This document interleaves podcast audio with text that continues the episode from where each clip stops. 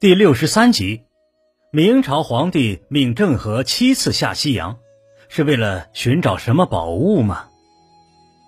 郑和下西洋是世界航海史上的一件大事，后来人们还将这一事件改编成了电视剧和动画片。郑和本名叫马三宝，出生于云南的一个世家。洪武十三年（一三八一）。明朝大军进攻云南，年仅十岁的马三宝被俘虏进了明朝大营，受功成为太监。后来，马三宝被派到朱棣的燕王府服务。靖难之役中，他为朱棣立下了战功。朱棣做皇帝后，赐马三宝姓郑，改名为和，于是才有了郑和这个名字。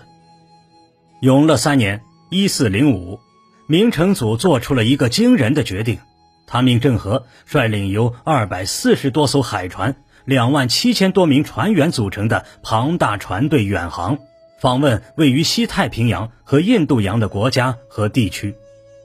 此后，直到宣德八年（一四三三），郑和去世，如此规模的远航又进行了六次之多，最远到达了非洲东海沿岸和红海沿岸。郑和的船队每到一国，首先向当地国王或酋长宣读诏书，举行隆重的册封典礼，赏赐宝物。除了建立藩属关系之外，郑和还奉命调解各国间的纷争。除了赏赐之外，郑和也从西洋带回了许多宝物。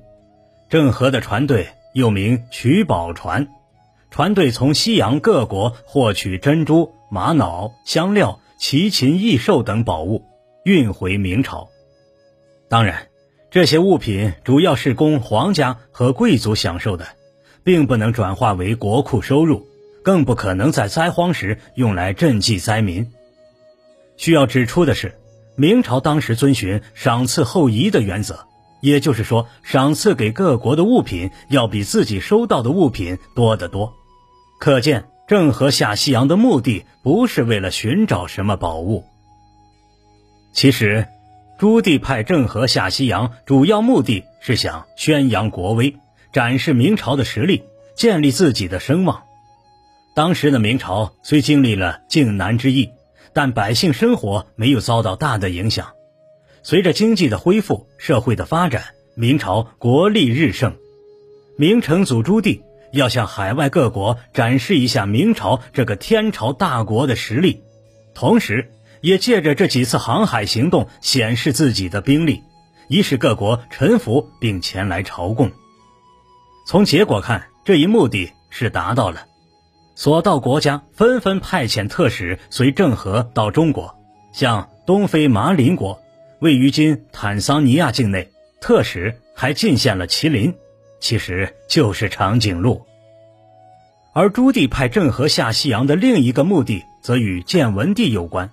据说建文帝兵败在宫中自焚后，却没找到尸体，明成祖怀疑他并没有死，而是逃到了海外。恐怕他将来会借助其他国家的力量，杀一个回马枪，夺了自己的地位。所以，他派郑和下西洋，暗中侦查建文帝的下落。以杜绝后患，当然，结果是两手空空。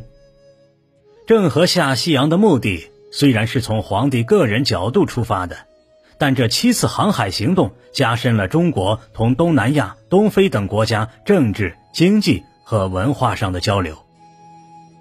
而郑和本人也因航海探险时间早于麦哲伦、哥伦布、达伽马等航海家。成为大航海时代的先驱。您刚才收听的是《华夏历史：中华文化十万个为什么》，同名图书由中华书局出版，演播玉温润。